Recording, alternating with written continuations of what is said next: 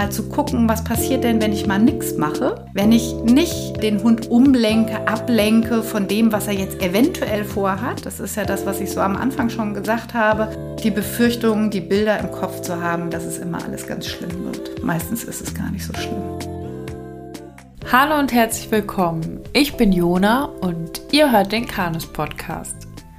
Sie ist bei Kanes als Dozentin für diverse Praxisworkshops wie Laienführigkeit und Arbeit mit ängstlichen Hunden anzutreffen und leitet ihre eigene Hundeschule im Taunus. Ich freue mich sehr, Sie heute für euch interviewen zu dürfen und mehr über Ihren Werdegang zu erfahren. Heute ist im Podcast zu Gast Katinka Stinchkomp. Hallo Katinka, schön, dass du da bist. Hallo Iona, ich freue mich sehr.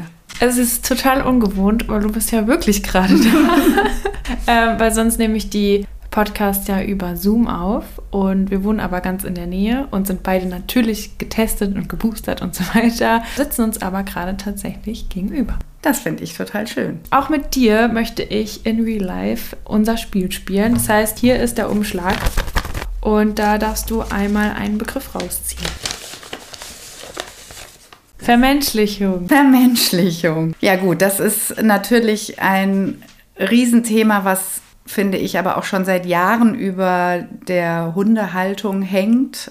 Die Gefahr der Vermenschlichung. Ich glaube, es betrifft uns alle, dass wir gerne dabei sind, Hunde zu vermenschlichen und von ihnen auf uns zu schließen oder umgekehrt von uns auf sie zu schließen. Und wir tappen immer wieder in dieselbe Falle, ähm, zu interpretieren, Verhalten zu interpretieren, zu überlegen, was würde uns in der Situation gut tun. Das tue ich jetzt dem Hund auch Gutes. Und das macht es natürlich oft schwierig, dass man noch einen Blick dafür hat, was die Bedürfnisse des Hundes wirklich sind. Und das betrifft uns eigentlich tagtäglich im Hundetraining, Vermenschlichung. Ich finde es erstmal nicht negativ belastet. Viele sind gleich bei dem Wort so, dass sie sagen, oh Gott, ich habe vermenschlicht und ich weiß, das darf ich alles nicht tun. Ich finde es prinzipiell nicht schlimm, solange man sich dessen bewusst ist. Das heißt, auch ich im Alltag mit meinen Hunden vermenschliche Hunde, meine Kinder vermenschlichen Hunde. Und das gehört zu uns Menschen auch dazu, sowas zu tun. Hast du da ein Beispiel? Ja, wenn man zum Beispiel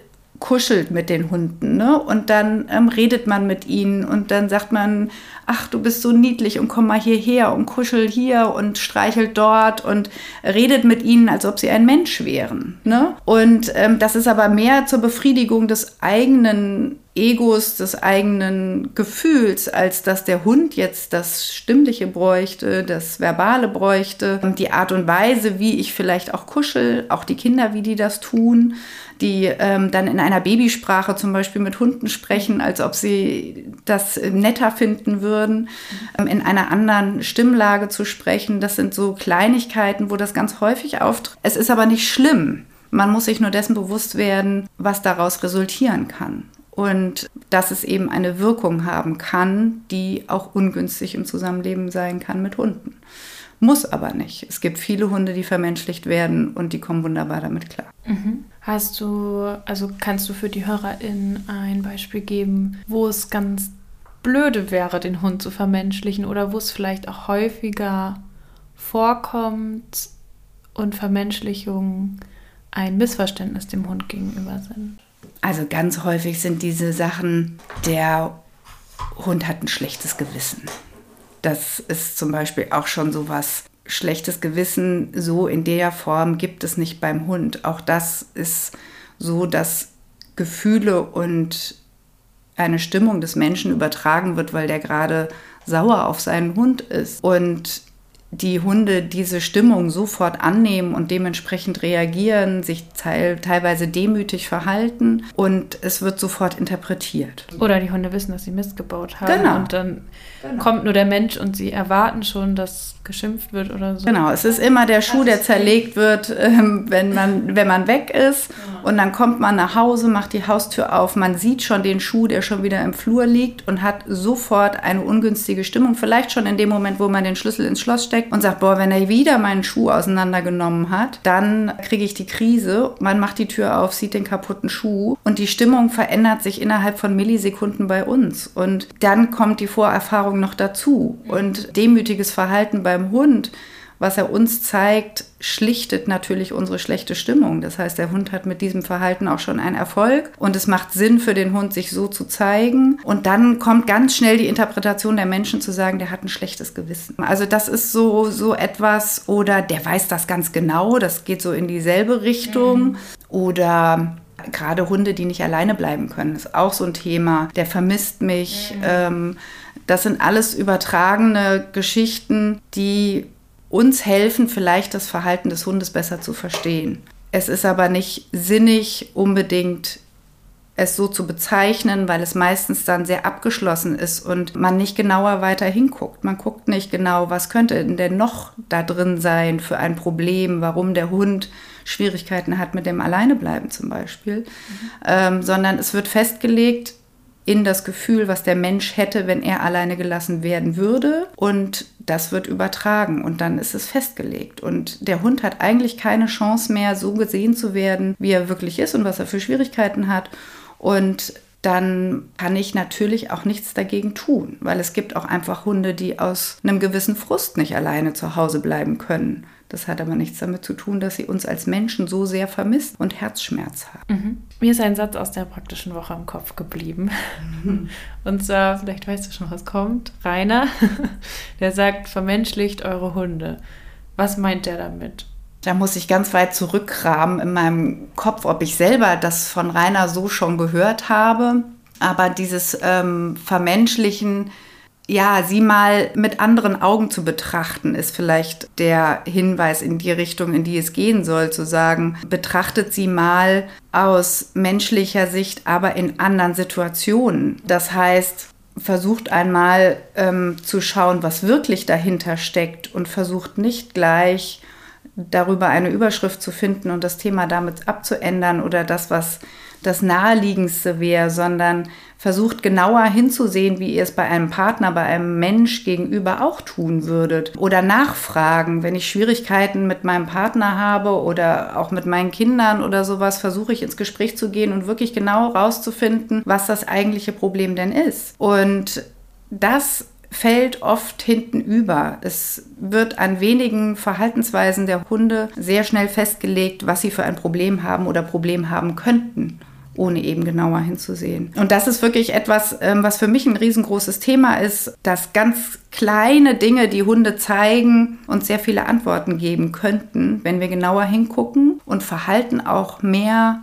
zulassen würden in vielen Situationen. Das heißt, wir Menschen neigen oft dazu, Verhalten zu unterbinden, abzulenken, umzulenken, damit die Befürchtung nicht ähm, in die Realität umgesetzt wird, was wir vielleicht in unserem Kopf haben. Mhm. Und wir haben ganz viele Befürchtungen mittlerweile und ich habe das Gefühl auch, dass das immer häufiger wird, dass Menschen Ängste haben vor Dingen, die passieren könnten mit meinem Hund. Und dadurch wird viel Verhalten unterdrückt an Hunden. Ich versuche sie zurückzuhalten, fernzuhalten von gewissen Dingen und habe nie die Möglichkeit, meinen Hund wirklich kennenzulernen, zu sehen, wie er denn reagieren würde in gewissen Situationen. Und das ist etwas, was ich sehr, sehr schade finde. Und ähm, wo ich immer wieder zu meinen Kundinnen auch hingehe und sie dazu anhalte, guckt mal genauer hin, sucht euch mal ganz kleine Fenster raus, wo ihr versucht, über den Tellerrand hinauszuschauen, ohne gleich zu interpretieren und beschreibt mal nur euren Hund, was er da eigentlich tut, um dann zu schauen, was könnte denn dahinter stecken. Mhm. Also irgendwie ein beidseitiges Wort. Man kann die Vermenschlichung nutzen, um den Menschen Sachen klarer zu machen, aber es besteht auch eine generelle Gefahr der Vermenschlichung zur Missinterpretation. Absolut. Ja. Hast du Beispiele, die du immer wieder im Training benutzt, wo du sagst, also wo du ein Beispiel aus der Menschenwelt nimmst, um deinen KundInnen etwas begreifbarer oder greifbarer zu machen? Naja, man versucht natürlich häufig die Bereiche zu nutzen, in denen Menschen gut und professionell sind. Das heißt, ich gehe oft in die Bereiche rein, ähm, was die Arbeit der Menschen ist.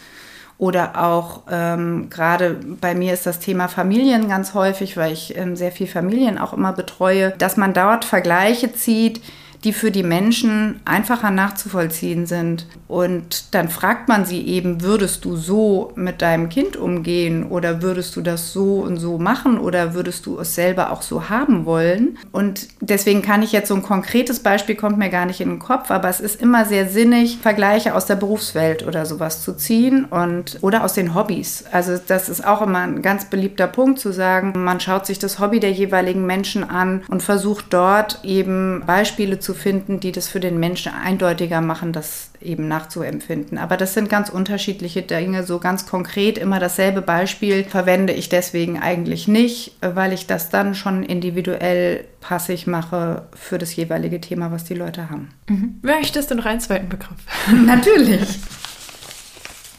Oh, ein wunderschönes Wort. Äh, ich freue mich. Ballschleuder.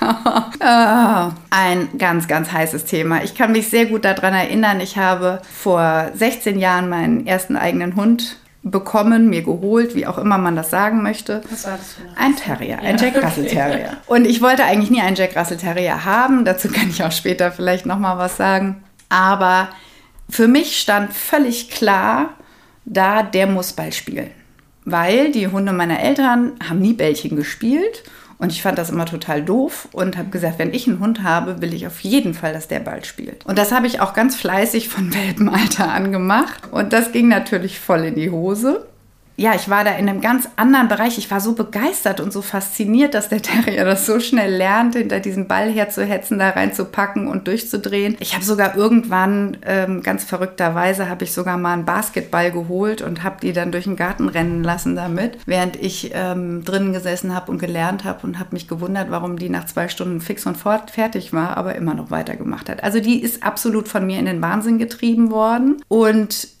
ja, auch ich stand irgendwann vor diesem Gerät der Ballschleuder im Fressnapf oder wo auch immer und habe gesagt, ach, das ist eigentlich ganz cool. Ne? Dann, ich als Frau bin eine schlechte Werferin, dann hole ich mir so ein Ding und dann geht das noch viel besser. Dann kam irgendwann der Punkt, wo ich zu Canis kam und relativ schnell auch da die Hintergründe erklärt bekommen habe, was hier hormonell vonstatten geht und was ich da eigentlich getan habe, weil natürlich auch ich mit meinem Terrier Erfahrungen gemacht habe, dass das Hetzen eines Balles sich sehr, sehr schnell überträgt auf andere Bewegungsreize und dass ähm, es gab nie wirklich ernsthafte Schwierigkeiten damit, aber sie war trotz allem, dass ich dann das Bällchenspielen irgendwann gelassen habe. Ich habe sie wirklich auf kalten Entzug gesetzt. Das war das Beste, was ihr passieren konnte, aber sie war immer wieder anzuschalten. Und ich sehe heute dieses Gerät immer wieder. Ähm, und für mich ist es ein trauriger Anblick, mittlerweile eine Ballschleuder zu sehen. Diese Hunde, die sich da reinsteigern, das ist ihr Talent, dass sie das können. Aber sie sind in einem hormonellen Tunnel gefangen. Sie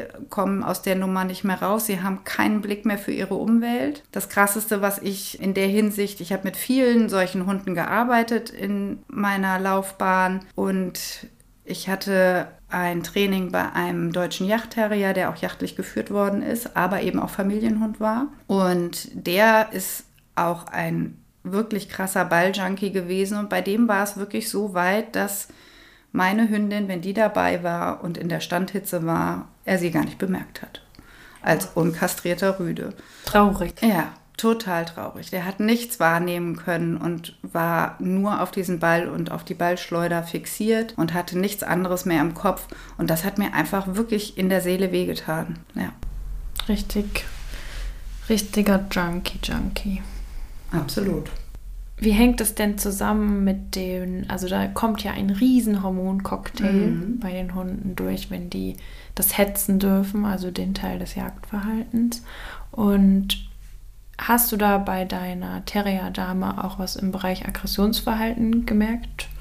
Oder bei anderen Hunden, die du im Training hast? Also die spannende Frage wäre ja immer, derselbe Hund, ähm, der genauso aufgewachsen ist bei mir, ohne Bällchen spielen. Ja. Den Vergleich hat man ja leider nie. Dieses typische Terrierverhalten, was man häufig sieht, dass sie eben von jetzt auf gleich sehr schnell umschalten, sich auf ein Gegenüber stürzen und da reinhacken. Und das geht ja wirklich in Windeseile, ohne die körperlichen Anzeichen vorher mit Spannung und Fixieren. Und oft passiert es wirklich aus dem Off. Und auch ich kam in Situationen, wo ich das vorher nicht erkannt habe. Und das ist mir auch wirklich immer irgendwann mal passiert. Natürlich immer sehr selten, aber es ist auch bis zum Schluss, bis zum Schluss dieses Terriers ist das immer wieder mal vorgekommen, dass man gesagt hat, Wahnsinn, hätte ich jetzt nicht gedacht. Und ich würde jetzt sagen, dass ich da einen geschulten Blick habe. Und Oft ist das tatsächlich auch über Bewegungsreize auszulösen. Es sind Hunde, die schnell sind, es sind Hunde, die selber sehr dynamisch sind. Das ist häufig etwas, was so ein Terrier dann auslöst. Oder sagen wir mal den Balljunkie, das muss ja nicht der Terrier sein. Ja. Es gibt ja viele schnelle Hundetypen, die dasselbe Problem haben, aber es ist meistens immer der Punkt, dass sie auf sehr dynamische Hunde gehen und dass sie von dort aus, wenn so ein alter weiß ich nicht, 14 Jahre alter Labrador gegenüber an der Leine lang kriecht, ist es eher selten, dass sie da drauf gehen oder dass sie dort auslösen, sondern es ist die Dynamik. Und natürlich, was ganz häufig passiert, sind eben dann Radfahrer, Jogger, das kennen wir alle, dass äh, das einfach übertragen wird auf andere bewegende Geschichten in unserem Alltag. Und ganz besonders schlimm sind zum Beispiel Kleinkinder auf Laufrädern oder sowas. Ja. Ne? Ähm, Laufräder, Dreiräder, die quietschen auch noch so ein bisschen wie so ein Ball eben auch. Und dann fahren die auch noch weg, weil sie natürlich Angst haben, schreien vielleicht dabei noch. Und dann ist es ganz schnell, dass da der ein oder andere Hund hinterher schießt und dem Kind ins Bein knappt oder im besten Falle vielleicht noch ins Laufrad. Das ist etwas, was wirklich häufig, häufig, häufig ist. Und auch da gibt es manchmal nicht diese vorankündigenden Anzeichen, gerade bei den schnellen Hunden, die eben auch durch ihre Genetik so vorbelastet sind, ähm, dass sie ja schnell von 0 auf 180 gehen sollen. Dafür sind sie ja gemacht. Also im jagdlichen Bereich will man das genau so, dass sie aus einem relativ ruhigen Zustand in einen relativ hohen Erregungsstand kommen, damit sie ihren Job gut machen können. Und das ist zum Beispiel etwas, was ich immer wieder häufig beobachte, dass Menschen sich mit diesen genetischen Vorbelastungen, sage ich jetzt mal, nicht auseinandersetzen. Mhm. Insgesamt ist so mein Gefühl, dass zumindest in dem, Stamm, dem Kundinnenstamm, der so zu mir kommt, dass es aber schon wesentlich aufgeklärter ist ähm, und das Thema sehr abnimmt. Also ich sehe dann schon, ich sehe Leute noch mit Ballschleudern, aber es sind häufig andere Generationen und ja, bei meinen KundInnen spreche ich es immer ganz oft an und ganz viele sagen, ja, das wissen wir doch schon. Wie nimmst du das wahr? Ist da eine Ja, also es äh, ist tatsächlich so, dass in den letzten Jahren ähm, immer sagen, ja, ich weiß ja, ich darf keinen Ball spielen, aber ich mache es trotzdem. Also das ist ganz häufig so, dass sie es doch nicht lassen können, weil auch da, wenn wir nochmal auf den Begriff Vermenschlichung zurückgehen, sie interpretieren ihren Hund immer als sehr glücklich. Das mhm. heißt, der Hund kommt zurück mit dem Ball und ist doch glücklich. Er ist doch so glücklich, dass er das tun kann. Und Menschen fällt es völlig verständlicherweise schwierig, das zu unterbinden oder wegzulassen, weil sie sagen, dann ist mein Hund nicht mehr glücklich. Der Hund ist aber nicht glücklich der sieht aus wie ein Junkie, der hier in der Taunusanlage sich gerade eine Spritze gesetzt hat.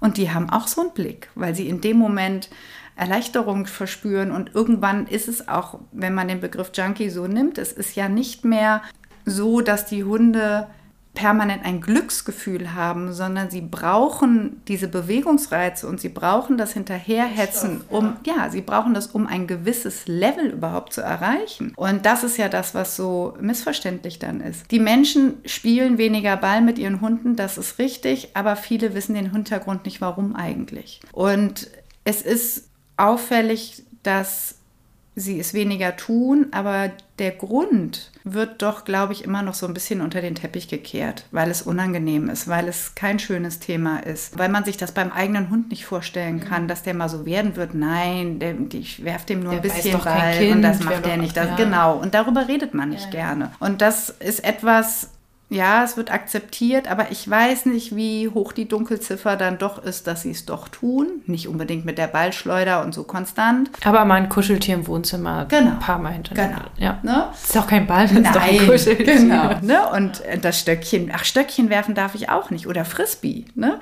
Das ist ganz oft so eine Aussage, nee, Bällchen spiele ich nicht, aber Frisbee. ne? Wo man dann sagt, ja, das ist vom Prinzip her aber genau dasselbe. Da fehlt aber dann tatsächlich oft die Aufklärung. Es ist gar nicht, ähm, ja, das mit dem Bällchen, das wusste ich, aber dass das mit der Frisbee dasselbe ist, war mir nicht klar, weil die Erklärung dazu fehlt. Ja. Deswegen ähm, freue ich mich immer darüber, wenn aufgeklärt wird, ähm, auch wenn es manchmal ein unangenehmes Thema ist. Was man dazu auch sagen muss, es gibt auch wirklich Hunde, mit denen kann man Bällchen spielen, wo es kein Problem gibt. Ja, aber die finden es auch nicht genau, so geil, ja. ja. Es gibt die, den wirft man dann fünfmal so einen Ball und dann sagen sie nach dem sechsten Mal, ich habe eigentlich keine Lust mehr. Apportieren ist wieder ein ganz anderer, ganz anderer Bereich, wo sowas auch möglich ist, aber wo man auch sagt, legt euer Apportel aus und schmeißt es nicht. Ne? Das sind zum Beispiel solche Dinge. Und und ganz ritualisiert ja. und in einem Kontext eingebunden. Genau. Ja. ja. Und dann ist das was anderes. Ich bin nicht so, dass ich sage, jeder Hund auf dieser Welt darf niemals einen Ball tragen oder einen Ball geworfen bekommen. Das ist Quatsch. Aber es gibt einfach Hunde, denen tut es nicht gut und man macht sich das Leben unnötig schwer. Ja. So, während Cleo sich einschleimt, habe ich die erste Frage an dich. Ähm, was für eine Rolle hat das Thema Hund und generell das Thema Tier so in deiner Kindheit und Jugend gespielt? Ja, die Frage finde ich super schön, weil ich hatte echt eine tolle Kindheit und eine tolle Jugend und zwar mit vielen Tieren. Meine Mutter ist Tierärztin und hatte ihre Praxis in dem Haus, in dem ich auch groß geworden bin. Und das so unten drin im genau, Untergeschoss? Also. Ja, also ähm, es waren zwei Eingänge und ähm, der Vorderbereich war die Praxis und im hinteren Bereich war unser Eingang. Wir haben hinten raus einen schönen großen Garten und alles Mögliche für Tiere. Meine Mutter hat die Praxis aufgemacht, da war ich glaube ich fünf oder sechs. Ja, das gehörte zu unserem Leben dazu und zu meinem Leben dann eben auch. Das heißt, ähm, ich durfte von Anfang an immer dabei sein. Nach der Schule bin ich bei meiner Mutter einfach in die Praxis gekommen. Die stand dann noch am OP-Tisch und ich habe ihr währenddessen erzählt, wie es in der Schule war und was es denn zum Mittagessen gab. Das heißt, auch solche Bilder waren für mich von Anfang an irgendwie dabei. Und wir haben natürlich auch immer eigene Hunde gehabt. Es waren immer Rauhardackel. Dazu muss ich sagen, dass mein Vater hobbymäßig äh, Jäger war oder auch heute noch ist. Und dadurch hatten wir immer Rauhardackel. Und die Rauhardackel sind auch jachtlich geführt worden. Dann kamen immer noch Hunde aus der Praxis mit dazu. Das waren dann um zu sagen, Überbleibsel wo wir noch zwei Hündinnen jeweils dazu hatten, die beides Male ein Mix waren, gar nichts mit dem jagdlichen Bereich zu tun hatten. Und deswegen hatten wir da immer viel Hunde um uns herum, auch mit den verschiedensten Themen. Dann hatte ich Hasen, dann hatten wir auch in der Praxis übrig geblieben irgendwelche Vögel oder sowas, die ähm, ich habe auch irgendwann mal einen, einen, Buchfinken gehabt, der einen gebrochenen Flügel hatte und der wurde auch aufgenommen. Der hat auch drei Jahre bei uns gelebt und so hatten wir bis auf Katzen. Katzen hatten wir nicht. Meine Mutter mochte keine Katzen. Die gab es nur in der Praxis. Aber das war natürlich äh, für mich echt eine schöne Zeit. Später kamen ja auch Pferde noch dazu, aber zu Hause war es immer sehr tierreich und es war natürlich auch so, dass ich verschiedene Arten von Tieren dadurch kennenlernen durfte. Dadurch, dass ich mitgeholfen habe, gerade wenn die Praxishilfe mal nicht da war oder in der Nacht oder im Notdienst am Wochenende, mhm. war es ganz häufig so, dass meine Mutter hat mich auch nachts aus dem Bett geholt und hat gesagt, so, wir müssen jetzt einen Kaiserschnitt machen, steh auf. Wie alt warst du da? Ach, also, dein erster so, Kaiserschnitt. Das weiß ich gar nicht mehr so genau, aber so zehn oder so. Also, aber du hattest Bock drauf. Also natürlich, das war für uns immer, ja. ich hab, wir haben das sogar auch mit meinem Vater zusammen gemacht, also also ich kann mich an eine Geschichte, die war ein bisschen schwieriger, das weiß ich noch. Und da hat meine Mutter dann auch meinen Vater noch aus dem Bett geholt und dann standen wir zu dritt nachts im OP.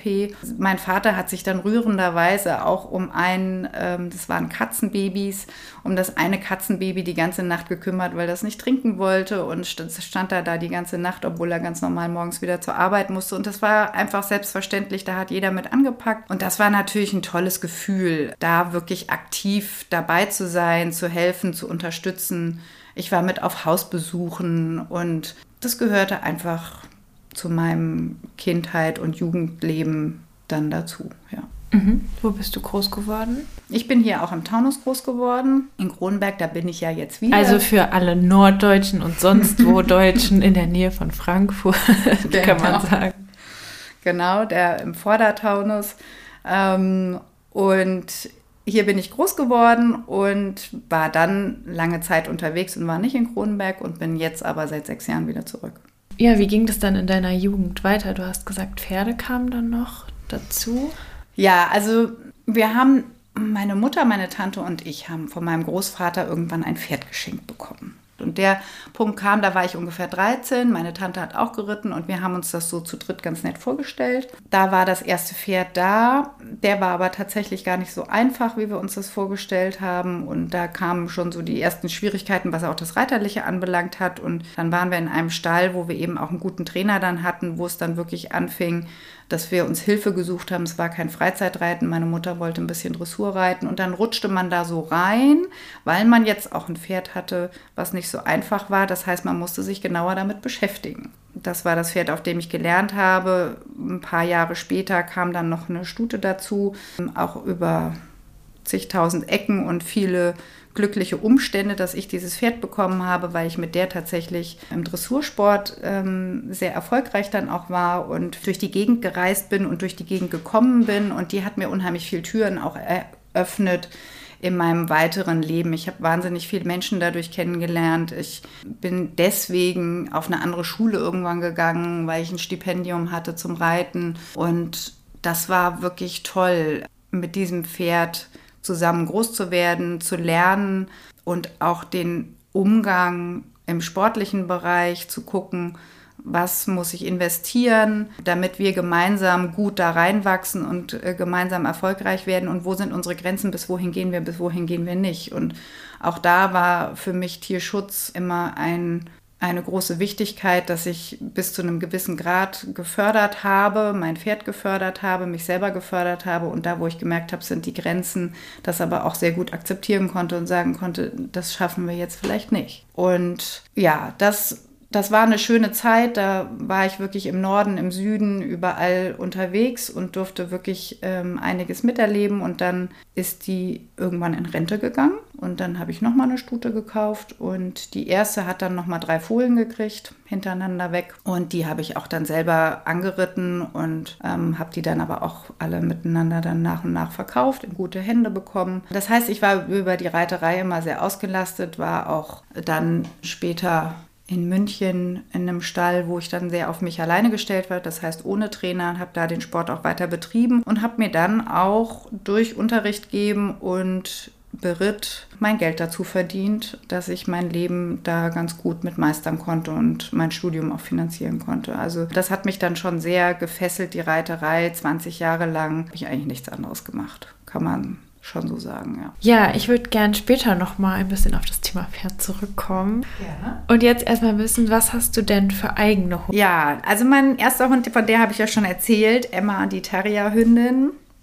Ähm, die übrigens auch durch die Reiterei natürlich zu mir kam, der klassische Reiterhund. Mhm. Ich wollte übrigens nie Terrier haben, habe ich glaube ich vorhin schon gesagt. Und dann ähm, hatte ich eine sehr, sehr gute Freundin von mir, die Tierärztin war und ihre Hündin hat halt diese Welpen bekommen. Und die hat noch gesagt, du musst jetzt einfach einen nehmen, weil ich weiß sonst nicht, was ich damit mache. Dann habe ich mich platt reden lassen, habe gesagt, na gut, dann nehme ich die. Und ähm, ja, das war mein erster eigener Hund. Und die durfte 16 Jahre alt werden und hat mich 16 Jahre lang ähm, begleitet. Und ähm, ja, das war auch ein Auf und Ab mit diesem Hund. Aber ähm, ich kann auch so ein bisschen Versager ihrer Rasse. Auf der einen Seite natürlich dieses Ballthema, was man selber hergeholt hat und so weiter. Trotz alledem war das ein Hund, die ist ihr Leben lang ohne Leine gelaufen, egal wo wir waren, ob in der Stadt oder irgendwo anders. Die war immer ein Schatten. Das war wirklich großartig. Hat sie auch mit dir dann das Kanisstudium gemacht? Ja, oder? genau. Die hat mit mir das Kanis. Ich habe aber nicht wegen ihr das Kanisstudium angefangen, sondern ich wollte eigentlich nur Urlaub mit meinem Hund machen. Das war so der Ausgang. Ja, und die war immer wirklich mein Schatten und die war überall mit dabei. Ich hatte die sogar zu meinen Studienzeiten, hatte ich die verbotenerweise ähm, unter meinem Sitz im Hörsaal mit unten drunter gepackt. Das hat mhm. immer gut geklappt. und ähm, ja, die habe ich, dann habe ich, ähm, ja, da muss ich sagen, offiziell ist es nicht mein eigener Hund, das ist der Hund meiner Tochter. Das ist Kalle, den haben wir jetzt seit knapp anderthalb Jahren. Der kommt aus Portugal, ein Portugiese. Ich denke, dass das irgend so ein Podenco-Mix-Teilchen ist. Meine Tochter wollte unbedingt Meerschweinchen haben und ähm, ich war nicht so der Befürworter von Meerschweinchen. Und ich habe sie umgelenkt, ganz uneigennützig. Und ähm, dann haben wir, sind wir auf Kalle gestoßen und dann hat sie sich zum Glück in Kalle verliebt und wir haben ihn dann aufgenommen vor anderthalb Jahren. Das sollte wirklich auch ein klassischer Familienhund werden, was er auch wirklich ist. Bis auf dass er fürchterlich jagen geht, wenn er die Lücken entdeckt. Aber ansonsten gehört er dazu. Ja, meine Tochter sagte dann nur irgendwann zu mir, nimmst du ihn auch mal bitte für mich mit in die Hundeschule, wenn ich in der Schule bin. Und dann habe ich gesagt, ja, das mache ich sehr gerne.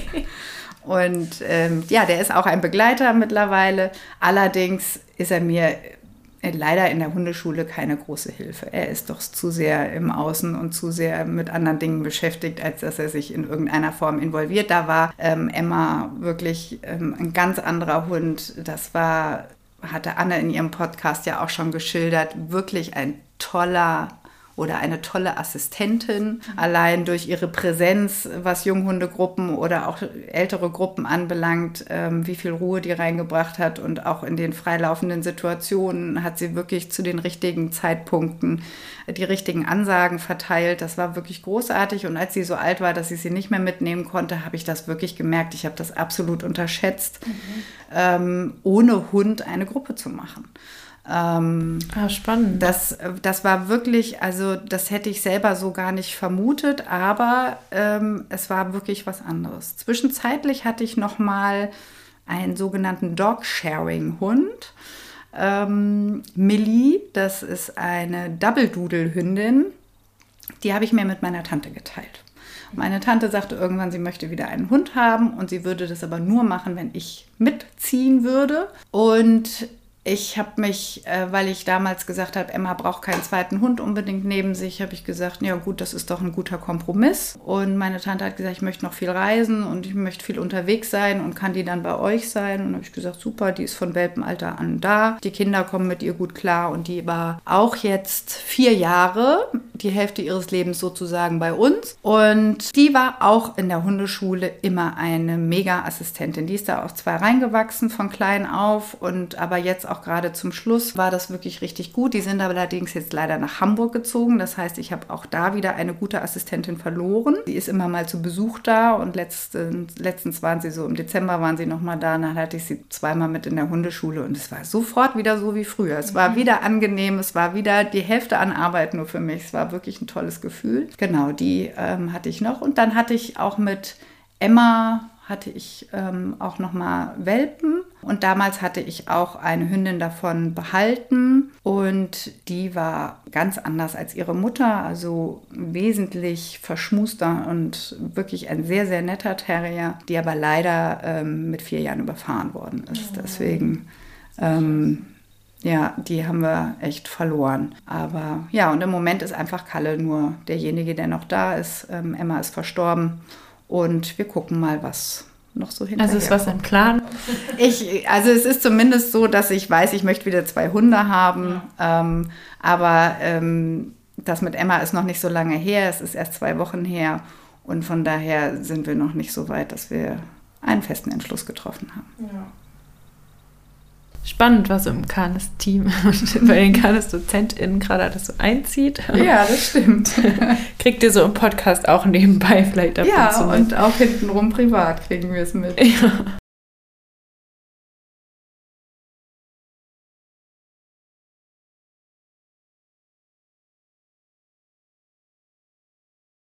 Ja, ich habe Tiermedizin tatsächlich studiert, aber nicht fertig, um das gleich vorneweg zu schicken. Ähm, also es war ein sehr kurvenreicher Weg, den ich hingelegt habe. Es war nie geradlinig. Also ich war eine Vollkatastrophe in der Schule. Damit ging es schon los. Und irgendwann stand auch für mich fest, dass ich kein Abitur machen will, so wie sich das meine Eltern vielleicht gerne vorgestellt hätten. Habe dann eine Ausbildung zur Rettungsassistentin gemacht, zwei Jahre lang in München und habe währenddessen darauf gewartet, einen Ausbildungsplatz zur Hebamme zu bekommen. Das war tatsächlich etwas, was ich sehr, sehr gerne gemacht hätte. Habe auch, cool. ja, habe auch ein Jahr lang im Kreissaal gearbeitet und so. Also auch da nochmal einen ganz anderen Bereich reingeschnuppert. Aber das Medizinische war eigentlich immer schon so, dass es mich sehr interessiert hat. Und die Rettungsassistenz hatte ich so ein bisschen als Lückenfüller gemacht und habe aber am Ende und nach dem Abschluss wirklich gesagt, oh, vielleicht mache ich das doch mit der Tiermedizin. Es war ja auch meine sehr, sehr enge Freundin ähm, in München, Tiermedizinerin, mit der habe ich dann auch immer zusammen auch weiterhin viel erlebt, weil zu Hause natürlich auch lief das bei meiner Mutter, aber bei meiner Freundin in München war es halt auch so, dass ich dann da auch Pferdepraxis nochmal mitgemacht habe. Und die hat mir auch eigentlich immer wieder in den Hintern getreten und hat gesagt, es ist eine Schande, dass du das nicht tust, also tust bitte. Und dann habe ich gesagt, na gut, dann muss ich aber Abitur nachholen. Dann habe ich das Abitur nochmal nachgeholt auf dem zweiten Bildungsweg. 22, 23. Und das ist mir auch tatsächlich wirklich schwer gefallen, aber ich, ähm, und ich war auch da nicht unbedingt viel besser in der Schule. Ich war nur natürlich wesentlich engagierter und habe gesagt, irgendwie muss ich es hinkriegen und ich habe es auch irgendwie hingekriegt und habe dann per Losverfahren auch über 1000 Ecken. Ich war erst noch mal in Budapest und dann bin ich aber nach Deutschland gekommen, nach München, um dort dann Tiermedizin zu studieren. Das war wirklich auch eine schöne Zeit, gerade in München nochmal. Und dann bin ich aber durchs Examen durchgeflogen, um es kurz zu machen. Das hatte Nicole, glaube ich, auch in ihrem Podcast schon erwähnt. Dieses Studium ist wirklich einfach nochmal was ganz anderes als der Beruf an sich. Ich habe immer schon Schwierigkeiten gehabt mit diesem extremen und dann war da einfach Ende der Reise. Das war 2008. Ja, da bin ich doch in ein ziemliches Loch gefallen, weil ich natürlich viel dafür gegeben habe, das zu tun und dann die Feststellung gemacht habe, dass es nicht funktionieren wird. Das war, ich glaube, im März 2008 und dann habe ich gesagt, was mache ich denn jetzt? Von heute auf morgen hatte ich keinen Plan mehr. Und dann habe ich ein bisschen im Internet gesurft und dann kam ich irgendwie an Kanes praktische Woche 1 und habe ich gedacht, ach, und das im Bayerischen Wald, das ist schön weit weg. Ich fahre mit Emma in Urlaub für eine Woche. Mhm. Und dann bin ich auf die praktische Woche gefahren 2008 und ich weiß, dass ich am ersten Tag schon begeistert war von der Denke über Erziehung so prinzipiell. Also mir ging es noch gar nicht da um den Hund, sondern es war das erste Mal in meinem Leben, dass ich das Gefühl hatte, da ist jemand, der denkt genauso über Erziehung prinzipiell wie ich. Und dadurch, dass ich ja auch viel mit Kindern immer zu tun hatte und gebabysittet habe und auch nicht nur so abends mal gebabysittet hatte, sondern auch bei Familien mal eingezogen war und da längere Zeiten auch verbracht habe. Und da ging mir das Thema schon immer so ein bisschen auf den Keks. Und jetzt war da endlich irgendetwas, womit ich mich sehr gut identifizieren konnte. Und dann kam das erste Mal der Gedanke, oh, vielleicht mache ich diese Hundetrainerausbildung. Ehrlich gesagt, bis zu dem Zeitpunkt habe ich mich nie mit diesem Berufsbild befasst. Und mir war auch gar nicht so bewusst, dass es Hundetrainer gibt. Ja. Das war für mich ganz weit weg. Obwohl ich einmal mit einer Hündin von meinen Eltern war, ich mal. Ich glaube, das ist aber auch so eine Pferde, Pferdeleute-Sache, oder? Dass die sagen so, ja, Hund ist ja, also wenn ja. du eh schon ein Pferd hast, dann kriegst du ja. den Hund auch noch hin. Ja, irgendwie. Also da, wir haben auch immer mal Schwierigkeiten mit unseren Hunden gehabt. Es ist nicht so, dass das immer problemlos war. Also ich weiß noch, der eine Dackel, der hat gebissen, also der hat auch Menschen gebissen. Den haben wir halt weggesperrt, wenn Menschen kamen. Das, da, aber da wurde gar nicht drüber nachgedacht, ob man da irgendwas jetzt verändert oder so. Ja. Gejagt haben die auch alle fürchterlich, also die waren auch teilweise über Nacht weg. Und dann hatten wir diese Setter-Mix-Hündin, das war echt nochmal schwierig. Und da bin ich das tatsächlich mal in der Hundeschule gewesen, aber das war eben auch so alles mit Leckerchen und viel Aufwand und sehr vielen Ritualen und Leben umstellen und so weiter. Und das habe ich auch eine Zeit lang gemacht und es war okay für mich, aber es war nie so das Aha-Erlebnis, dass ich gesagt habe, wow, ist ja ein toller Job. Ja, das war bei Canis dann anders und dann habe ich mich sehr schnell für dieses Studium entschlossen und dadurch, dass ich Zeit hatte, konnte ich das Ganze auf zwei Jahre verkürzen. Und natürlich, dass ich einen enormen Vorteil hatte, Anatomie, Physiologie, diese ganzen Themen, das saß natürlich bei mir richtig gut. Ähm, und da, das war ein Bereich, worum ich mich nicht kümmern musste, was auch das Lernen anbelangt. Ja, und unterrichten durch die ja. Pferdegruppen, genau. leiten und so weiter. Ja. Das ist ja auch ein Trainingsaufbauten. Absolut. Also der Umgang mit Menschen, die Tiere besitzen, würde ich es einfach mal so bezeichnen. Ja. Ähm, und auch sicherlich war das damals noch nicht so bewusst ein Coaching, am Menschen, was es ja heute viel mehr ist und der Begriff ist viel präsenter. Aber früher habe ich das letztendlich in meiner Jugend schon gemacht. Und auch der Umgang mit den PatientenbesitzerInnen von der Praxis meiner Mutter. Wie führt man Telefonate? Wie bringt man ihnen unangenehme Dinge bei? Traurige Dinge? Wie tröstet man? Wie sagt man aber auch jemandem, ihr Hund ist zu dick, ne? wir müssen hier was ändern. Das habe ich natürlich von klein auf alles so mitbekommen und da hatte ich einen riesen Vorteil. Und die Möglichkeit eben dann in zwei Jahren dieses Studium zu machen, das war für mich großartig und dann habe ich ja 2010 den Kanes-Abschluss gemacht und bin auch in dem Jahr dann noch Dozentin geworden oder durfte ich werden. ja, und heute hast du deine eigene Hundeschule. Genau, die habe ich auch 2009 schon aufgemacht. Ähm, Rainer hat mir damals schon so ein bisschen in den Hintern getreten gehabt und hat gesagt, mach, leg los. Damals gab es den Paragraph 11 ja noch nicht, das war alles ein bisschen freier. Der ist ja auch recht bei dir in der Nähe so, ne? Ja, ja, genau. Also es war immer eine gute halbe Stunde. Ich habe auch ähm, bei Rainer eigentlich von Anfang an Praktikum gemacht. Das heißt, er hatte ja auch damals zu der Zeit noch selber Gruppenstunden und Welpenstunden und Junghundestunden. Und ich war eigentlich von Anfang an jede Woche bei ihm und habe mit ihm das zusammen machen dürfen. Und das war natürlich für mich auch ein großer Mehrwert, dass ich da gleich praktisch auch loslegen konnte und mit dabei sein durfte. Und das hat mir echt eine ganze Menge gebracht. Und 2009 habe ich dann das Gewerbe angemeldet und habe halt ein bisschen angefangen mit Einzelstunden. Da war noch gar nicht so viel mit Gruppenstunden. Und das hat mir dann schon Spaß gemacht, sozusagen, dass ich dann eben 2009 meine eigene Hundeschule gegründet habe. Ja.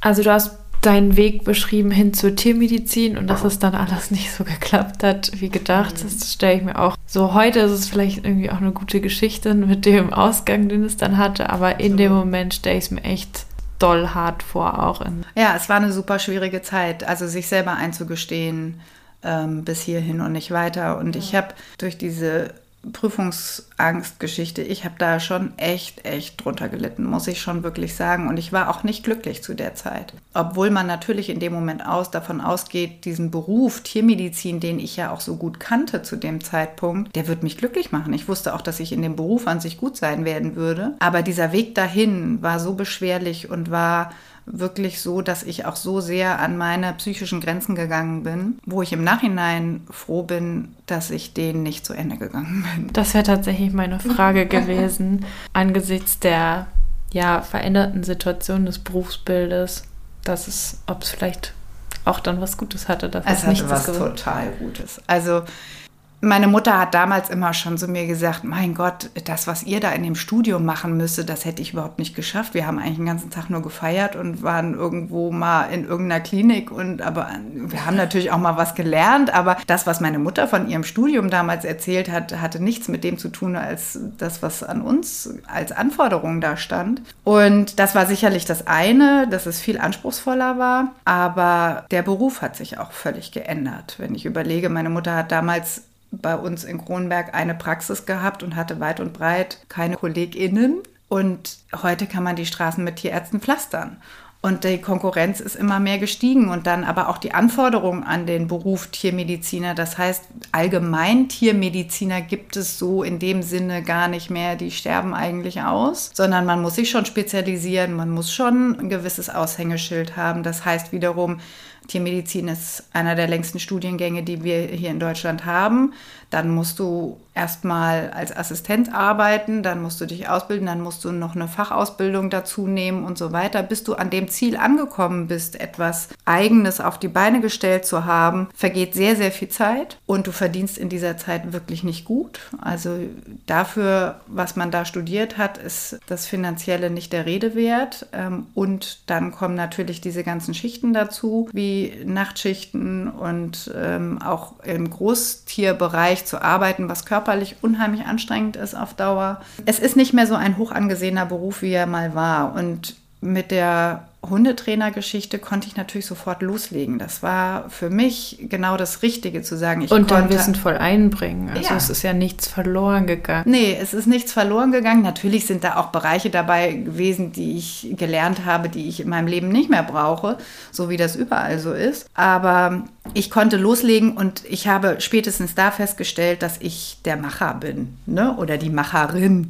Zu sagen, ich brauche was in den Händen, ich muss loslegen, ich muss aktiv sein. Das war für mich ein ganz entscheidendes Erlebnis und ähm, das Gefühl, was es mir gegeben hat, dann auch festzustellen, ich bin da gar nicht so schlecht drin, ich kriege das ganz gut hin, ich habe ein ganz gutes Gefühl und an der Stelle auch erstmal zu merken, was für tolle Vorerfahrungen ich haben durfte, was ich mitbringe, was meine Talente sind und waren das war natürlich ein tolles Erlebnis und, ähm, und dann lief's.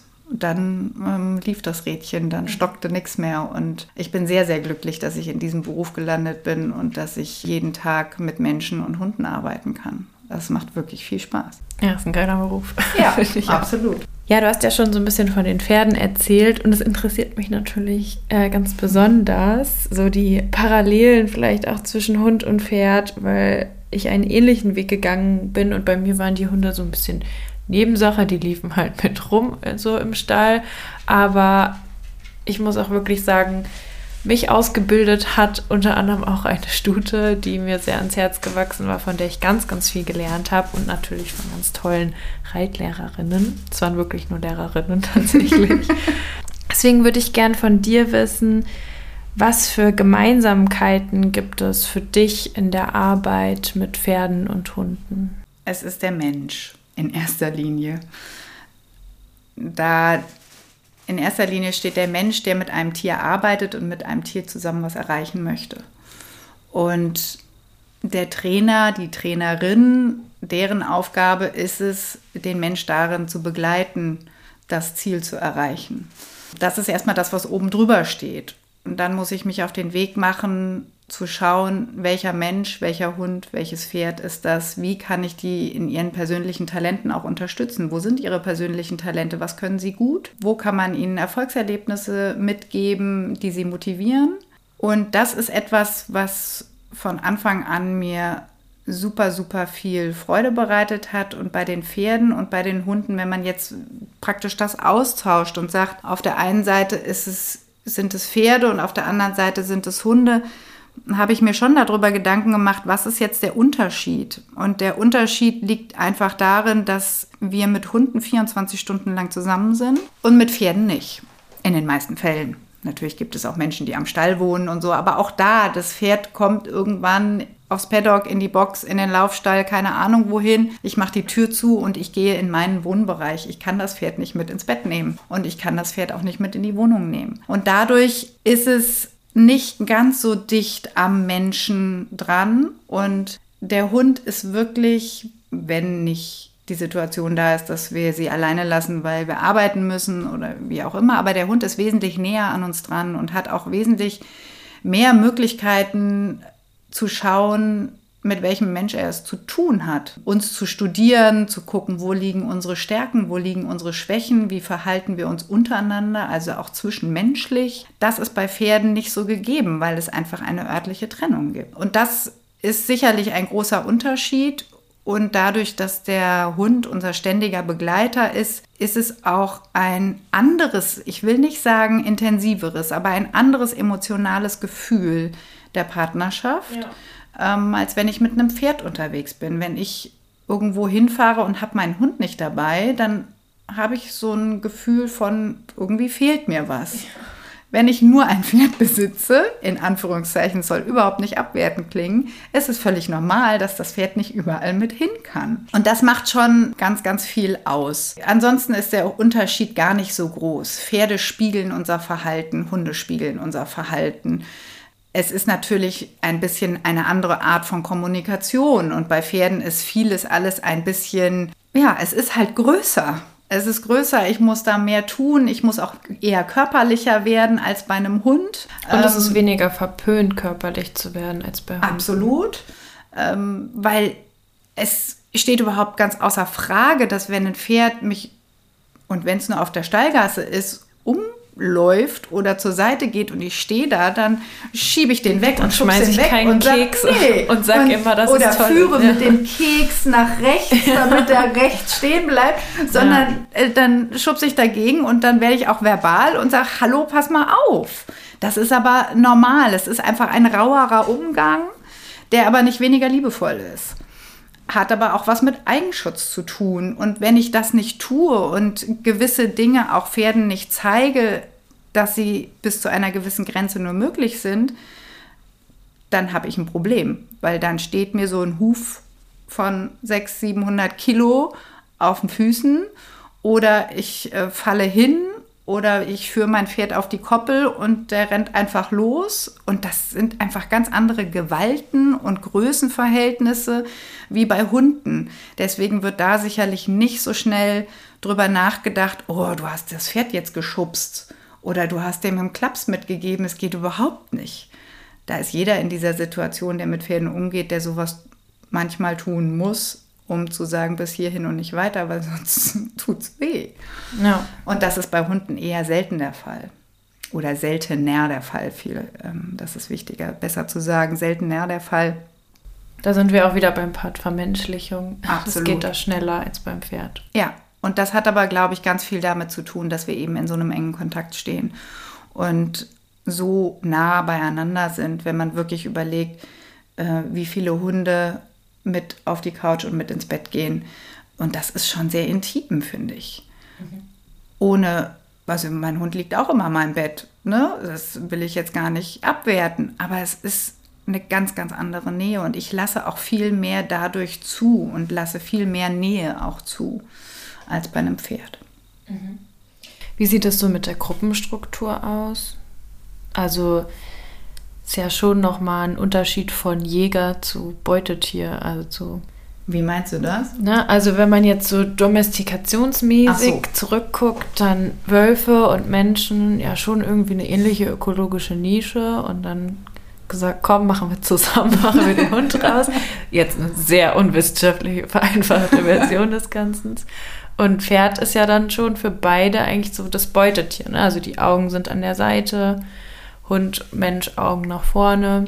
Trotzdem sind es ja alles irgendwie soziale Gruppengefüge. Absolut. Ehrlich gesagt habe ich mir darüber noch nie Gedanken gemacht. Das ist so ein ganz neuer Bereich. Ich glaube, letztendlich diese Gruppengemeinschaft, die entsteht, ist, dass man gemeinsame Aufträge im Kopf hat und man möchte etwas gemeinsam erreichen. Und der Mensch hat natürlich auch das Pferd irgendwann für sich genutzt, um gewisse Ziele zu erreichen. Ob das äh, Bäume ziehen durch den Wald war oder ob das von A nach B zu kommen ist. Ähm, und beim Hund war es ähnlich, dass man sagt, der Hund bringt mir einen Nutzen.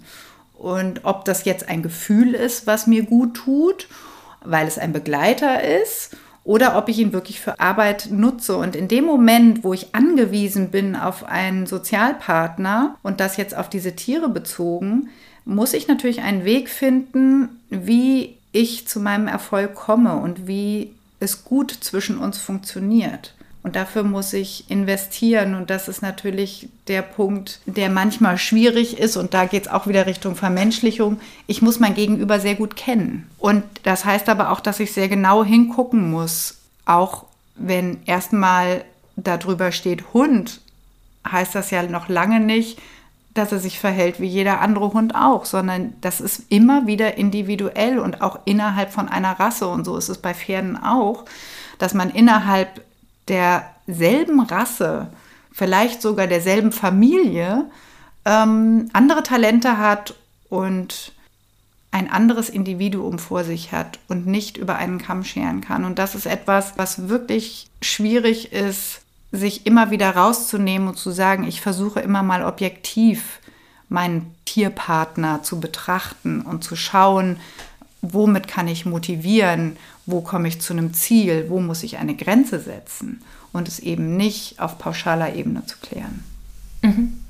Ein Unterschied, der mir noch so einfällt, ist, wenn ich jetzt mir vorstelle, dass ich mit einem Pferd am Seil in einem Roundpen stehe, dann ist es manchmal eine entschleunigtere Arbeit als mit einem Hund für mich. Also das Pferd kann natürlich auch schnell, aber es kann auch ganz langsam. In der Genauigkeit, die ich beim Pferd hatte, die tue ich mir manchmal schwer. Also ich meine, die kann man ja jetzt auch so in, gerade in so formalistischen Dingen, könnt ihr nochmal in die Folge mit Tanja reinhören, wiederfinden. Aber die Bewegungen sind größer und dadurch nehme ich sie vielleicht auch besser wahr. Also wenn man sich jetzt vorstellt, dass der Hund ein bisschen zur Seite hüpft, dann ist es eine andere Wahrnehmung, als wenn ein Pferd die Hinterhand verschiebt und dir gegenübersteht.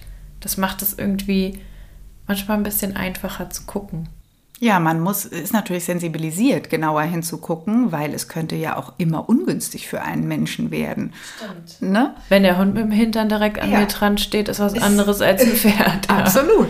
Stimmt. Und ich glaube, dieses Grundgefühl, mit so einem großen Tier zusammenzuarbeiten, man hat immer im Hinterkopf, dass es auch mal komisch sein kann und dass es mal nicht in die. Es braucht ja nur etwas Unerwartetes von außen zu kommen und ein Pferd erschreckt sich, der will noch nicht mal was Böses oder wie auch immer, die erschrecken sich, springen in die falsche Richtung und ich stehe da doof. Auch Pferde müssen das Bewusstsein haben, dass da ein Mensch noch ist und auch wenn sie sich erschrecken, das ist ähnlich wie bei einem ängstlichen Hund oder bei einem Hund, der in Aggressionen verfällt oder sowas. Auch dieser Hund sollte im besten Verlauf den Mensch immer noch im Kopf haben. Und das ist bei Pferden letztendlich auch so, dass das ein Ziel ist, zu sagen, hab mich im Kopf, auch wenn mal hier was schief läuft, versuch immer noch den Bezug zu mir zu halten und mich auch noch im Gedächtnis zu haben, weil bei den Pferden ist es einfach so, dass es ganz schnell eben nach hinten losgehen kann und wir körperlich absolut unterlegen sind. Das ist bei einem Hund vielleicht nicht unbedingt so das Ding. Natürlich hat ein Hund Zähne und es gibt auch schwere Rassen, die auch für mich schwierig wären, wenn sie im vollen Rausch sind und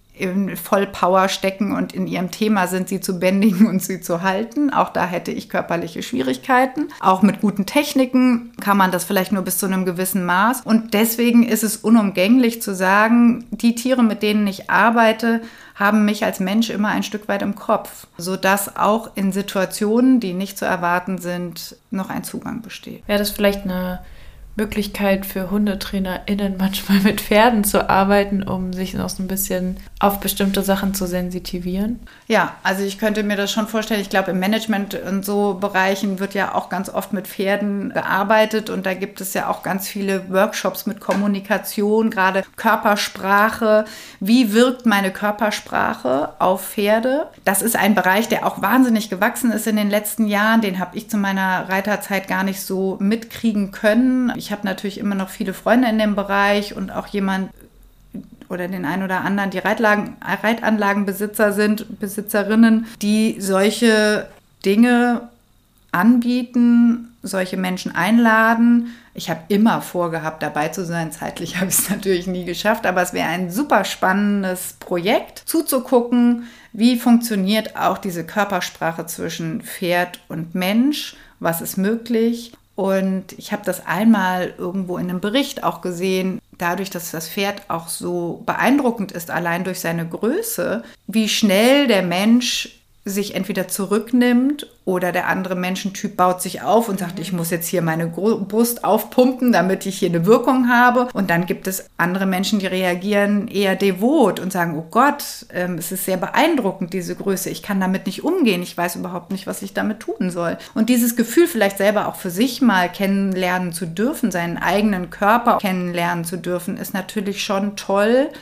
Sowas ist mit Pferden sicherlich noch mal eindrücklicher. Ich würde das aber mit den Hunden auch nicht unterschätzen, weil auch da gibt es ja genügend Sozialprojekte, wo man sagt, für den einen oder anderen Menschen das Gefühl mal zu haben, wie fühlt es sich an, wenn ein Hund mal ausflippt, wenn er mal Aggressionen zeigt, seine Kräfte zeigt, wie fühlt sich das an, so einen Hund zu halten. Was bei mir in der Hundeschule immer mal wieder eine Übung ist, ist, dass wir Hunde tauschen. Ah, das finde ich schön. Ja, ja das heißt, das ist meistens so, wenn die über ein Jahr alt sind, die Leute sind schon länger bei mir und dann tauschen wir für eine Stunde mal die Hunde, damit man einfach nur mal das Gefühl hat, wie fühlt sich denn jetzt der Berner Sennenhund an der Leine an, wo ich immer Malteserbesitzer bin. Ne? Und das ist witzig. Also es macht super viel Spaß, weil die Leute haben sehr viel Respekt vor diesem Tausch. Mhm. Und auch da kommt immer wieder schön zum Vorschein, wie festgefahren ihre ja. Ihre, ähm, ihre körperlichen, ja, ihre Körpersprache ist, wie festgefahren ihre Kommandos sind mit diesem einen Hund, den sie haben. Und das, was sie mit ihrem eigenen Hund machen, probieren sie natürlich mit dem Fremdhund und der Fremdhund hat ein großes Fragezeichen über den Und Kopf läuft immer rechts und dann genau. weiß er nicht, warum er jetzt links laufen soll. Absolut. Nichts klappt. Und, Und dann steht der Mensch da und sagt, ich weiß überhaupt nicht, was ich jetzt machen soll. Und nur dieses Gefühl mal zu haben, zu sagen, ja, ihr seid sehr festgefahren in eurem System, fühlt mal, wie es sich anders fühlt und was hättet ihr denn für eine Idee, es zu verändern. Lass dich mal drauf ein. Guck mal, was am anderen Ende der Leine passiert wird dir eine Frage gestellt oder trifft hier jemand eigene Entscheidungen und geht, weil er sagt, ich kann mit dir gerade nichts anfangen. Und das finde ich immer super spannend, macht total viel Spaß, passieren kann da immer nichts. Ähm, wir machen dann auch so kleine Übungen, wie dass die Fremdhunde irgendwo abgesetzt werden sollen und da bleiben sollen und dann tauschen die Besitzer einfach nochmal. Die Hunde stehen natürlich auf, weil sie es nicht aushalten, weil Bewegung drin ist und ähm, dann ist immer ein großes Chaos da und dann wird es sortiert und die Leute sind aber immer, gehen immer damit raus und sagen, wow, es fühlt sich einfach total anders an. Ne? Spannende Übung, die glaube ich mir. Bitteschön. Ja, und zwar würde ich auch von dir gerne noch als allerletzte Frage wissen, die gute Fee-Frage. Wenn du drei Wünsche für die Hundewelt hättest, was wären deine drei Wünsche? Kam jetzt auch schon so ein bisschen hier in der Folge was ich mir wünsche. Also ich habe es immer schon mal reinlaufen lassen. Und ich habe mir da natürlich auch so ein bisschen Gedanken drüber gemacht. Der erste Wunsch wäre tatsächlich Mut vom Besitzer oder der Besitzerin, dem eigenen Hund gegenüber, sich die Bedürfnisse ehrlich anzugucken. Wirklich sich Verhalten von meinem, meinetwegen auch in einem gesicherten Rahmen, sich Verhalten anzugucken, Verhalten mal laufen zu lassen, mal zu gucken, was passiert denn, wenn ich mal nichts mache, wenn ich nicht den Hund umlenke, ablenke von dem, was er jetzt eventuell vorhat. Das ist ja das, was ich so am Anfang schon gesagt habe. Man hat ganz viele Ängste, Befürchtungen oder was ganz häufig mittlerweile, ich finde, das wird wirklich schlimmer bei Welpen und Junghunde, die Ängste, dass sie sterben, wenn sie einen Stein mal aufnehmen oder an einem Blatt kauen. Es könnte giftig sein. Mhm. Also diese Ängste vor denen, was passiert, sind immens groß geworden. Menschen haben ganz viele Bilder im Kopf, was alles passieren könnte, wenn der Hund jetzt das tut. Und da mal drüber hinwegzuschauen und zu sagen, lass ihn doch das Blatt mal kauen, lass ihn das Steinchen mal aufheben, er wird es ausspucken im besten Falle, weil er die Feststellung macht, das Steinchen schmeckt nicht, es ist sogar unangenehm und er hat eine tolle Erfahrung mitgenommen. Und diese Erfahrung dürfen Hunde teilweise gar nicht mehr machen.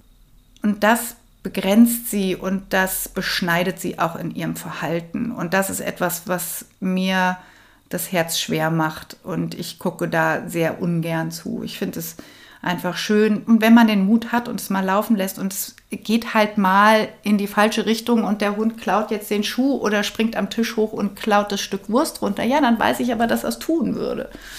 Und kann mir überlegen, was ich dagegen mache. Vorher weiß ich es aber nicht. Würde der wirklich auf den Tisch springen und mein Wurstbrot klauen, wenn ich ihn vorher immer irgendwie mit einer Kaustange ins Körbchen lege, damit er gut beschäftigt ist und ich in Ruhe mein Brot essen kann?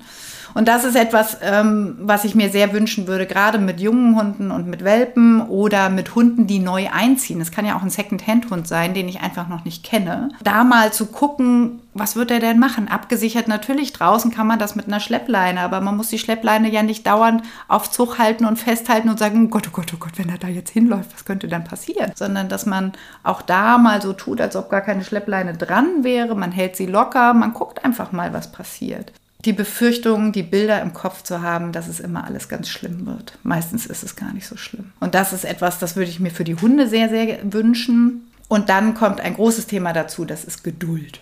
Mhm.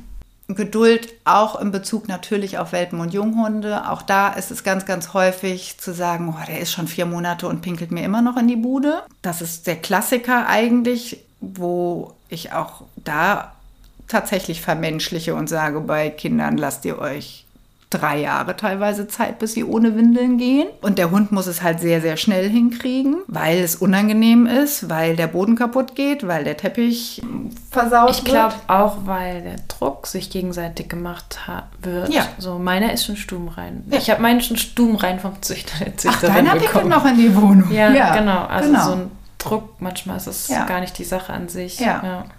Und da sich auch vielleicht mal darüber hinwegzusetzen, zu sagen, ja, Man ist noch nicht stubenrein. Meiner zieht noch eine Leine ist zwei. Genau. Ja. ja.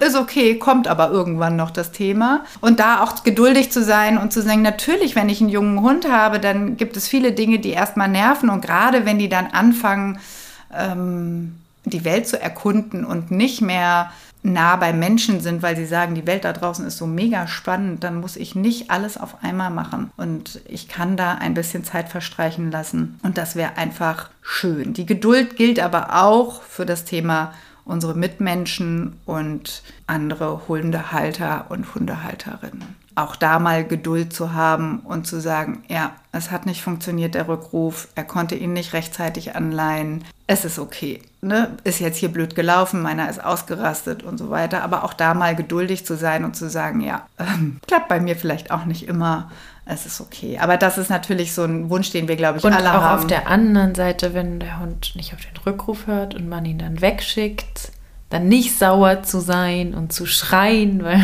man Empörung. Nicht, ja, weil der Hund dann weggescheucht wurde. Ja.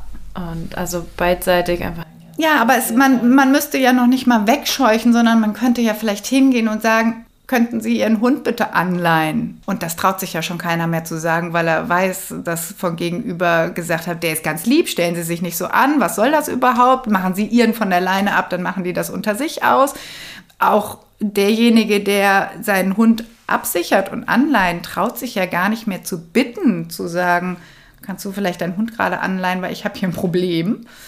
Ähm, ich meine, das ist, glaube ich, der Wunsch, den wir alle Hundetrainer, Hundetrainerinnen, Dozenten, Dozentinnen, wir haben alle diesen Wunsch, dass so ein bisschen mehr Freundlichkeit über der ganzen Geschichte, Respekt steht, Geduld ja. steht ähm, und Großzügigkeit vielleicht auch an der einen oder anderen Stelle.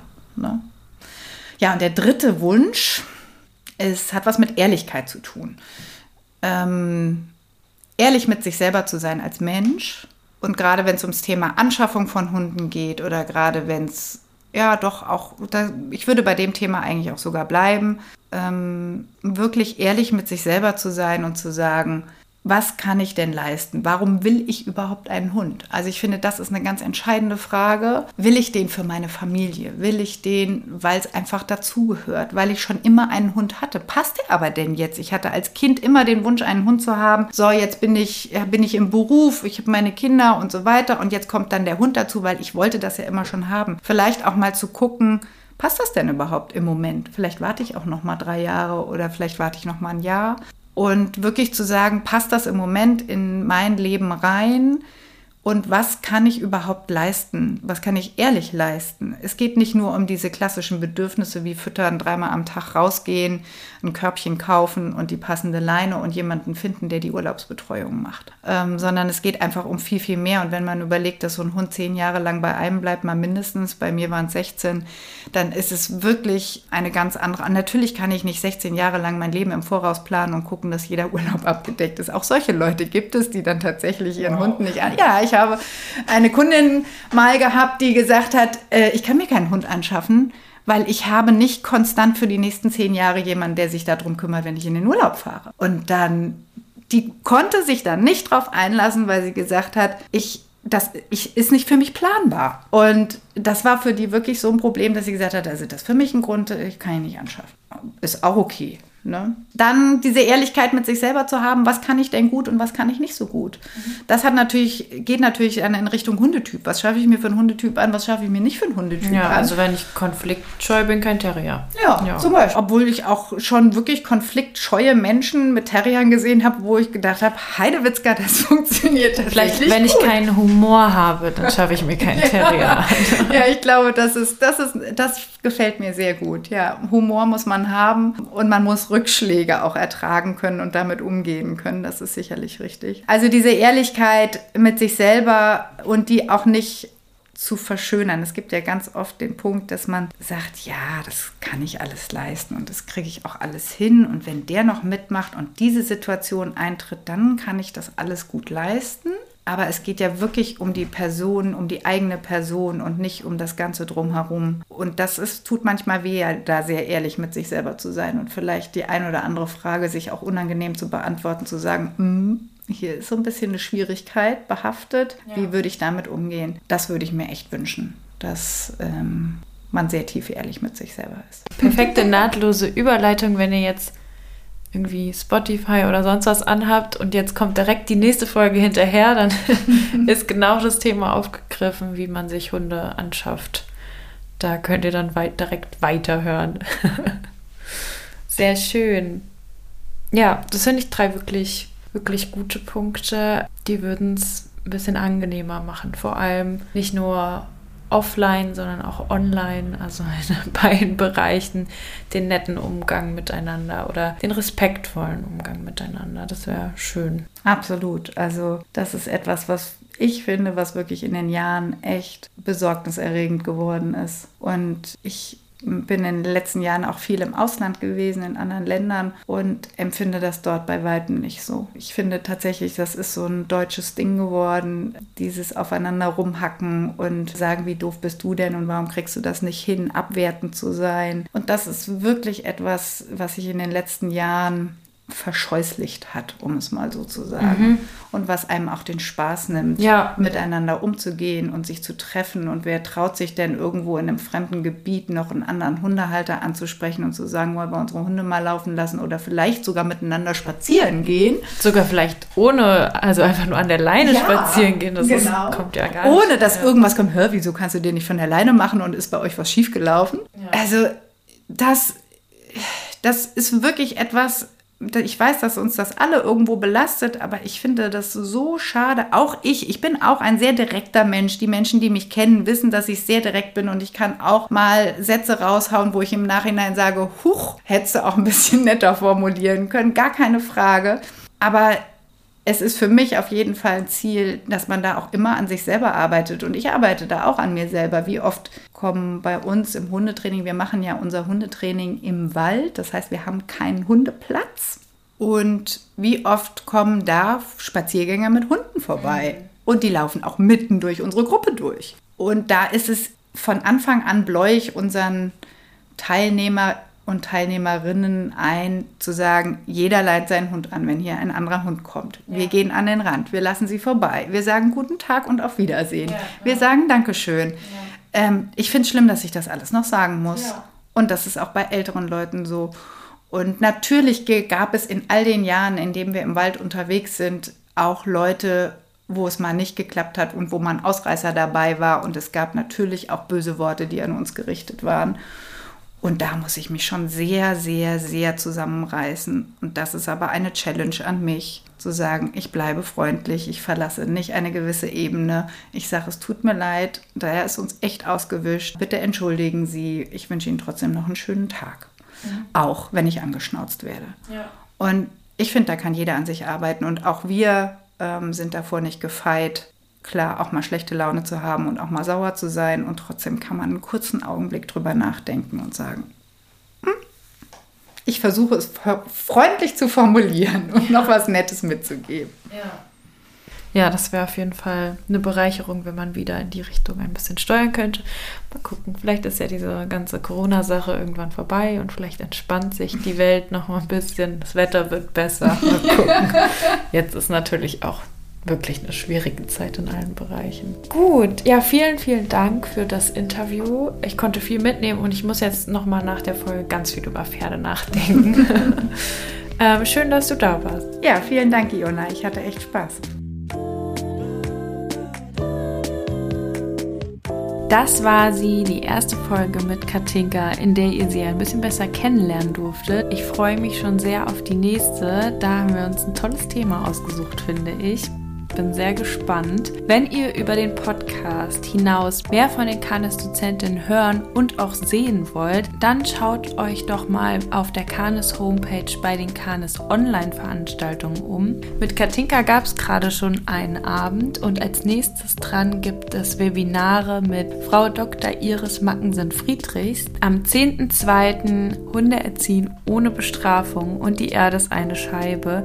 Am 17.3. ein Vortrag zum Thema Verstehst du deinen Hund? und am 28.04. mit der Fragestellung Championzucht gleich Qualzucht. Ich bin sicher, das lohnt sich für die Wissbegierigen unter euch, um noch mal ein bisschen tiefer in manche Themen einzusteigen. Iris habe ich auch ganz bald im Podcast wieder zu Gast mit einer Folge zum Thema Angst, Furcht und Unsicherheiten.